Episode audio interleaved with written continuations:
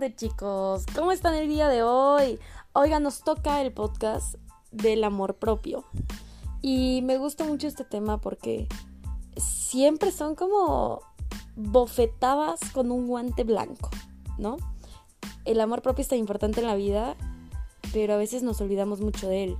Y hoy quiero tocar el tema de cómo pasar del odio al amor. La verdad es que es un tema que antes de, mi transformación, porque yo viví una transformación brutal, antes de esa transformación yo odiaba mucho. Odiaba y criticaba y me gustaba eh, pues pensar en puras cosas negativas, me gustaba estar en una sintonía pues baja, ¿sabes? O sea, estar en una sintonía baja es sentirte de una manera en la que no estás feliz, simplemente estás. Y ves la vida de una forma en la que simplemente normalmente es más, más fácil ver las cosas negativas. Entonces normalmente cuando vives una vida así, pues te dedicas a ver las cosas negativas. Entonces cuando me dedicaba a ver las cosas negativas, eh, yo me dedicaba a ver con odio a mis papás. Pero un odio demasiado fuerte, potente. Eh, te cuento la verdad es que mi vida nunca ha sido algo normal. Y estoy muy acostumbrada a eso. Mi mamá tiene bipolaridad y mi papá tiene esquizofrenia. Entonces los dos tienen enfermedades mentales. La verdad es que yo les decía extraterrestres. Yo no sabía qué estaba pasando, pero, pero iba con, mi prima o, o, con mi familia y les decía, es que mis papás son extraterrestres, no los entiendo, ¿no? Eso decía de chiquita, que no sabía cómo expresar lo que sentía. Yo decía que eran extraterrestres, pero después fui creciendo y fueron pasando cosas que, pues sí, honestamente me lastimaron mucho. Cosas que para mí no eran normales, como que un día mi mamá me llevara un acta de divorcio a la escuela y me dijera que se iban a divorciar. O sea, me sacaron del recreo solamente para decirme que se iban a divorciar. Entonces, pues de estar en la escuela tranquila con mis amigos a que mi mamá llegara, me dijera eso, regresé, pues era final de recreo, regresé y pues yo estaba quebrada, ¿no? Eh, entonces, cosas muy fuera de lo normal, ¿no? muy fuera de lo común. Entonces, poco a poco los fui odiando. Y odiando de verdad. O sea, odiando al punto de que Puede que haya vivido momentos felices con ellos. Antes de mi transformación yo no lo veía así. Yo veía como que todos los momentos con mis papás eran negativos, como que siempre que salía con ellos me lastimaba, me pasaba algo, o sea, eh, yo veía a mi papá fumando enfrente de mí cuando yo tenía asma y pues cuando fumaba enfrente de mí no podía respirar. Entonces, eh, recuerdo también mis papás nunca han tenido pues dinero, en realidad han sobrevivido por mi abuelita. Entonces, eh, cuando estaba con ellos, no teníamos nada. Nada, ni para comer, ni para agua, nada. Y recuerdo que mis papás vendían en la gasolinera, vendían aretitos y pulseras y eso. Y era difícil, la verdad es que ellos salían a vender y yo estaba en el carro en el sol. Llegó un punto en el que tenía muchísima sed, o sea, no sé desde, no sé ni cuántas horas llevamos en el carro, pero llevamos bueno, yo en el carro llevábamos muchísimas horas ahí en, la gasolinera. Y recuerdo que vendieron y yo le dije, mamá, me muero de sed. O sea, de verdad que ya no aguanto la sed. Y mi mamá me dijo, sí, ok, acabamos de vender, ahorita te compro un agua. Y mi papá fue, agarró el dinero del agua y, y se compró cigarros, ¿no? Y una coca. Entonces para mí fue como, wow, o sea, me estoy muriendo de sed. No aguanto, llevo en el sol no sé cuántas horas en el carro y, la verdad no aguanto y pues prefirió irse a comprar cigarros, ¿no? Y una coca, pero una coca para él. Entonces sí me quedaba como, wow, o sea, los odiaba. El punto es que los odiaba muchísimo. Y recuerdo que yo llegué a un punto en el que ya no querían que vivieran. O sea, yo ya no quería que estuvieran vivos. Yo decía, es que mejor muertos. O sea, porque cada que los veo es pelea. Cada que salgo con ellos me pasa algo. Eh, mi abuelita toda la vida me cuidó. De bebé viví con mis papás unos meses. No recuerdo cuántos, no sé si cuatro meses o cinco. de recién nacida, eh, bueno, de recién nacida se fueron a vivir a la casa de mi abuelita. Eh, después mi abuelita pues ya no los aguantó y, honestamente entiendo. Y ya después me fui unos meses a vivir con ellos. Y en esos meses, en ese tiempo, dice mi abuelita que ella estaba comprando fruta y estaba en el mercado agarrando la fruta y en eso dice que escuchó una voz que le dijo, ve a ver a tu nieta. Ve a verla. Entonces, como que dijo, oh, o sea, está pasando algo. Literal me dijo, dejé toda la fruta y fui a verte. E, era recién nacida, tenía meses de nacida. Y se va corriendo al, departamento donde ellos vivían. Me dijo que llegó y tocó la puerta como desesperada y no la abrían porque mi papá le gustaba mucho tener la música muy alta y mi mamá se estaba bañando. Entonces nadie escuchaba la puerta, pero escuchaba mi abuelita los, los chillidos de un bebé desesperado. Entonces mi abuelita estaba desesperada, o sea, estaba toque y toque toque la puerta y en eso le abren. Y dice que fue corriendo a verme a la cuna y que estaba como una calaverita. O sea, me dijo, estabas toda chupadita, o sea, como pasita, como calaverita, o sea, estabas muy mal. Entonces mi abuelita dice que entró en pánico y dijo que me agarró en sus brazos y dijo, vámonos al hospital, vámonos. Y se fue corriendo al hospital, llegamos de urgencias y el doctor le dijo, señora, qué bueno que la trajo porque no hubiera vivido. O estaba muy mal, estaba en súper deshidratada. Entonces eh, pues estaba muy mal. Estuve, ya no recuerdo cuánto tiempo en el hospital, pero me acuerdo que mi abuelita me dijo que el doctor cuando me ingresó me dijo, señora, eh, pues vamos a tratar a su nieta, pero ahora sí que encomiéndese a Dios, ¿no? O sea, sí, sí fue algo así, muy, muy intenso. Y al final, pues salí viva. Y el doctor se le acercó y le dijo, señora, ¿qué santo se encomendó? porque está bien la niña. Pero no, o sea, estaba muy mal. Honestamente el doctor no creyó que iba a vivir.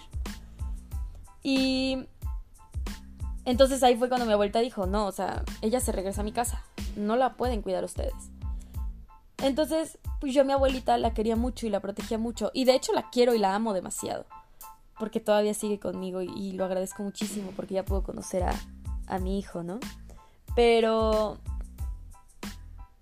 recuerdo que mis papás llegaban y le pedían dinero. Y yo me enojaba mucho. Porque decía, ¿cómo es posible que mi abuelita me esté cuidando, me esté manteniendo y aparte ustedes lleguen a pedirle dinero? No se vale. Trabajen ustedes, salgan adelante ustedes. ¿Por qué vienen a pedirle dinero? Entonces yo me enojaba muchísimo, muchísimo. Entonces, pues era pelea tras pelea y, y los veíamos diario y era pura pelea, o sea, no conocía otra cosa más que la pelea.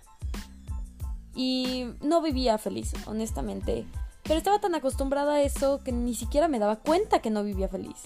Ya era algo de mi día a día, porque nos acostumbramos a las cosas malas. Entonces te acostumbras tanto a lo malo que algo bueno ya no es normal. Entonces, llega al punto de odiarlos demasiado, ya no quería que siguieran vivos, ya no quería que existieran literalmente. Pero seguía creciendo, seguía en ese descubrimiento, seguía, eh, me metí a estudiar a paramédico, eh, conocí una persona eh, por una maestra de paramédico que se llamaba Jürgen Klarich, que se llama Jürgen Klarich. Y pues mi sueño era conocerlo, lo conocí, regresé a paramédico, me sentía súper bien de, de títulos, en ese tiempo me dijeron que si quería ser socia de una empresa de paramédicos, de la misma donde estudié. Yo me sentía súper bien de todo eso, menos de lo personal. O sea, lo personal estaba hecho un desastre. Y yo ni siquiera veía cómo, cómo seguir adelante. O sea, ya no es como que veas salida, porque mi forma de pensar era, si salgo adelante, mis papás me van a demandar y van a pedirme dinero y al final me vaya bien o me vaya mal, mis papás me van a arruinar la vida. Porque así fue. En mi escuela, con mis amigas, con todos los que conocían, siempre era así. porque entraban en crisis, porque inventaban cosas, porque ya no me dejaban salir con el niño que me gustaba, porque decían que me iba a secuestrar, o sea, era demasiado, demasiado su, su paranoia, su, pues su enfermedad, ¿no? Al final nunca se quisieron medicar bien. Entonces, eh, recuerdo que Jürgen en su libro puso que tenía un mentor, que su mentor se llamaba Ricardo Perret. Entonces lo investigué un poco y una amiga me lo recomendó muchísimo, muchísimo. Eh, y decidí ir. Al final yo estaba ganando un poco de dinero con la empresa de paramédico, así que dije, pues los cursos de Jürgen me los pagó mi abuelita, pues yo me pago este, ¿no? O sea, aparte se siente bonito decir con mi esfuerzo, pues me voy a, me voy a pagar mi retiro, ¿no? O sea, que, honestamente estaba tan decepcionada de, en general, como de las cosas que había vivido, que llegué al retiro con una actitud de, ¿sabes qué? Vine porque pues no tenía nada que hacer. La verdad es que mm, yo no creo en eso porque me acuerdo que seguía a Ricardo y en una meditación era de perdonar a tu papá. Pero aquí vamos a hablar un tema muy importante, del perdón, ¿no? Que en realidad el perdón, si lo cambiamos por gratitud, cambia todo, es brutal. Vamos a hacer un podcast mejor del perdón. Y yo recuerdo haber escuchado su meditación, no le creí nada. De hecho, lo empecé a escuchar y me quedé dormida. Entonces, después acabó la meditación, me desperté y dijo, va a haber un retiro para jóvenes. Dije, ah, bueno, pues honestamente no tengo nada que hacer, voy a ir, ¿no?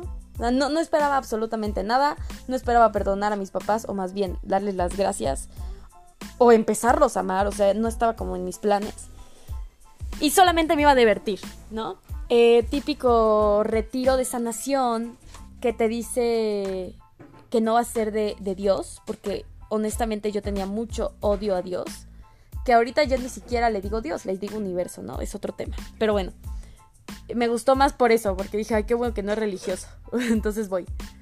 Y entonces, pues ya, simplemente fui, rompí todas las reglas o sea, el no carne, el no alcohol, el no todo, todo lo rompí. O sea, iba con una actitud que no me importaba nada, que solamente iba para divertirme, no iba ni a sanar, no iba ni a aprender, ni iba a nada, nada más iba a divertirme. Entonces, pues, honestamente fue un retiro que me cambió la vida. Que si me dijeran, ese retiro cuesta 10 veces más de lo que pagaste, lo pagaría sin pensarlo.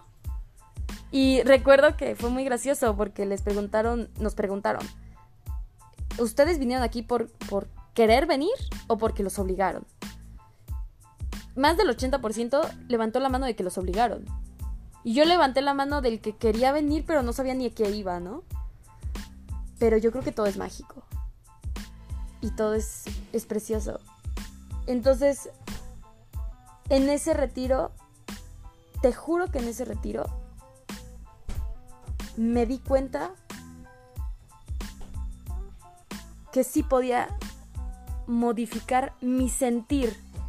Porque no es solo modificar una palabra, porque las palabras se las lleva el viento, porque si tú no sientes lo que dices no vas a hacer nada para ello. Pero modifiqué mi sentir, porque yo ya no sentía odio hacia ellos. Sentía verdaderamente amor. Yo jamás en la vida le había dicho te amo a mi mamá ni a mi papá. Jamás. En 17 años. Nunca les había dicho te amo. Nunca había abrazado a mi papá. Nunca, porque a mi papá le tenía un odio tan fuerte que ni siquiera me le podía acercar. O sea, lo odiaba demasiado. Y después de esa meditación yo me le acerqué, le hablé a mi mamá y le dije, mamá, te amo. Jamás en la vida lo había hecho. Y menos sentirlo. Porque decirlo puede ser más fácil, pero sentirlo, ahí cambia la cosa. Entonces, eh, fue, una cosa transformadora. Muy, muy transformadora. ¿Y sabes qué fue lo más bonito de todo?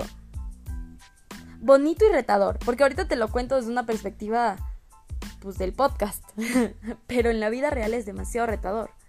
Y te lo digo súper honesta porque en el retiro tú te sientes súper bien, te sientes sano, te sientes feliz, agradecido, quieres cambiar tu vida, ¿no?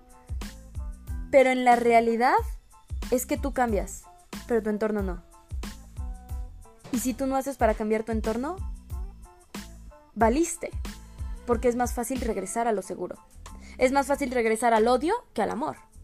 Es más fácil regresar al te critico, al te admiro, o te doy las gracias, o simplemente no digo nada. Es más fácil ver un video que te haga perder el tiempo a ver un video que te haga crecer como persona. Entonces, tienes que modificar tu entorno. No puedes ser una persona diferente si las personas que te rodean son las mismas. Y ahí me di cuenta que me tenía que alejar de mis papás. Que no me podía mentir ya. Porque era la típica excusa de, sí, luego lo hago.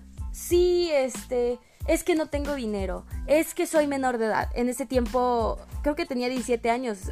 acababa de cumplir, o iba a cumplir los 18. Eh, entonces te pones trabas y trabas y trabas, pero no son trabas, son miedos. Porque es más fácil estar en un lugar en donde no te sientes bien, pero como es lo que conoces, pues te quedas. Porque da más miedo irte a un lugar que no conoces, aunque es un lugar mejor. Es como si estás con una, con una relación tóxica y sabes que es tóxico, pero es lo seguro, entonces te quedas. Y luego te das cuenta que has tenido amores muy bonitos, respetuosos, nada tóxicos, pero no te vas porque te da miedo. Entonces, después de ese retiro, yo ya me apalanqué de ese miedo. O sea, yo dije, ¿sabes qué miedo? Aquí estás. Siempre te voy a tener. Mejor te acepto, acepto que tengo miedo, acepto que me da pavor irme de mi casa, acepto que me da miedo ser pues una persona autónoma, lo acepto, pero gracias, porque me voy a ir. Entonces, lo maravilloso de un retiro es que tú crees que la vida va a cambiar para algo mejor y que todo va a mejorar y que, que van a venir cosas maravillosas y la realidad es que no es cierto. La realidad es que cuando tú empiezas a, hacer un despertar de conciencias, a conocerte, a querer ser mejor, en ese mismo momento la vida te dice, aquí te pongo la prueba. O sea, en el momento en el que estás más empoderado, te llega lo que dice, a ver, demuéstrame que estás empoderado. Te llega una prueba mayor. Entonces, fue cuando llegué con mi abuelita y mi abuelita en ese tiempo empezaba a tener demencia senil. Pero su demencia senil era de no me dejaba dormir en la noche porque se ponía muy mal. Y me, o sea, un día llegó al punto en el que me tocó tan fuerte la puerta que yo tenía un espejo colgado que hasta me lo tiró y lo rompió. Porque, pues, era mucho su, pues, sus ideas, ¿no? Muy, muy brutales. Entonces, yo le dije a mi tío, tío, yo no puedo cuidarla más. Yo necesito seguir estudiando la preparatoria porque en ese momento me iba muy bien en la escuela, pero en mi casa no. Entonces era líder de escuela, era lo que tú quisieras, pero ya en las calificaciones no me iba bien. En las clases me dormía porque mi abuelita no me dejaba dormir. En las tardes no podía hacer tarea porque peleaba con mis papás. Entonces simplemente me tuve que salir. No pude más. Hasta, de hecho me dijeron que no podía salvar el semestre. Entonces dije, pues si no puedo salvar el semestre, mejor me salgo. Entonces, ahí fue cuando le dije, tío, ¿me ayudas a cuidar a mi abuela? O sea, ni siquiera es que me ayudes, es que es tu responsabilidad. Es mi abuela, pero es tu mamá. Y yo necesito seguir estudiando, ¿no? Y me dijo que no. Entonces ahí viene la prueba. Vienes empoderado, pides ayuda, te dicen que no, demuestra qué pasó contigo en ese retiro. Y le dije, ok. Entonces el 18 de, marzo, no, de, de mayo. Ah, espera, enero, febrero, marzo. De marzo. Me voy de la casa. Y me fui.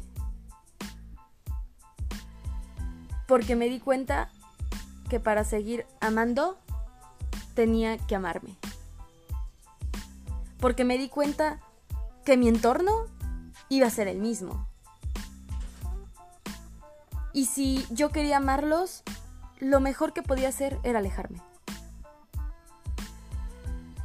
Y eso hice. Y fue difícil, claro. Y tuve miedo, claro.